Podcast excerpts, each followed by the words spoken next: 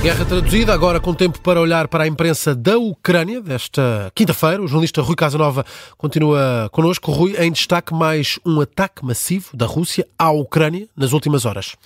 Esse é o título da notícia do canal TSN. Amanhã começou com explosões em várias regiões. Eh, destaque para Kiev, Lviv, Zaporizhia ou Kharkiv. Há registro de mortos e feridos, de acordo com a imprensa ucraniana. Ainda não há um número oficial, não há dados oficiais do número exato eh, de vítimas. Certo é que há também registro de vários edifícios civis destruídos. O canal TSN, que descreve assim estes ataques como massivos, eh, destaca todos os detalhes, de resto, como é habitual, do que se passou em cada uma das regiões. Divulga também fotografias fotografias dos edifícios danificados, às escolas, prédios residenciais completamente destruídos. Foi assim mais uma manhã de ataques da Rússia à Ucrânia, com mais destruição e também vítimas civis. Falamos então de uma sondagem sobre os índices de confiança em torno do novo chefe das Forças Armadas da Ucrânia. E são positivos. Neste, neste mês, 40% dos cidadãos ucranianos afirmam que confiam no novo comandante-chefe das Forças Armadas, é Alexander Sirsky, foi uh, recentemente uh, nomeado líder das Forças Armadas da Ucrânia.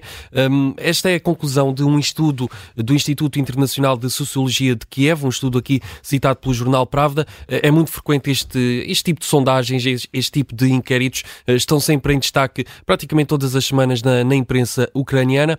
E há aqui outro dado curioso, é que esta sondagem mostra que o antecessor de Alexander Sirsky, Valery Zaluzny, o antigo um, ehm, chefe das Forças Armadas, tem um nível de confiança mais elevado, cerca de 94%. Uh, eh, sempre foi muito popular, se, sim, sim. Se, é, se, é, que podemos dizer assim, entre os cidadãos ucranianos. Este antigo líder das Forças Armadas da Ucrânia era também frequentemente apontado como uh, sucessor a, a Volodymyr Zelensky, era apontado ah, ao próximo presidente da Ucrânia. Recentemente, e como demos conta aqui ah, nas últimas semanas na Guerra Traduzida, ah, foi destituído. Volodymyr Zelensky destituiu e nomeou como sucessor Alexander Sirsky, que agora também apresenta índices de confiança elevados por parte dos cidadãos ucranianos. Entretanto, notícias sobre a visita de Zelensky amanhã a Paris. Sim, vai ser recebido por Emmanuel Macron, o presidente francês, para assinar um acordo de segurança, uma informação avançada pelo Palácio do Eliseu e, como costuma ser habitual, esta notícia, visitas oficiais de Vladimir Zelensky ao estrangeiro, estão sempre em destaque na imprensa ucraniana, hoje não é exceção. O jornal online Kiev Independent a destaque esta notícia. Depois de Paris, e de acordo com a agenda divulgada pela presidência ucraniana, Vladimir Zelensky segue para a Alemanha, onde vai participar na conferência de Munique. Já tínhamos também dado conta, antecipado esta informação aqui na, na Guerra Traduzida há uns dias atrás. Vai também, precisamente na Alemanha, encontrar-se com Kamala Harris, a vice-presidente dos Estados Unidos da América, e também outros chefes de Estado no âmbito desta Conferência de Munique sobre Segurança.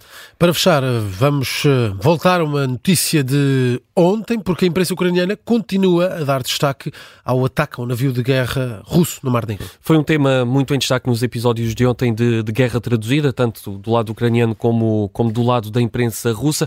Este navio de guerra, e como noticiámos ontem, o navio de guerra César Kunikov foi destruído no Mar Negro pelas tropas ucranianas, foi afundado. O jornal RBK destaca hoje a reação do Ministério da Defesa do Reino Unido.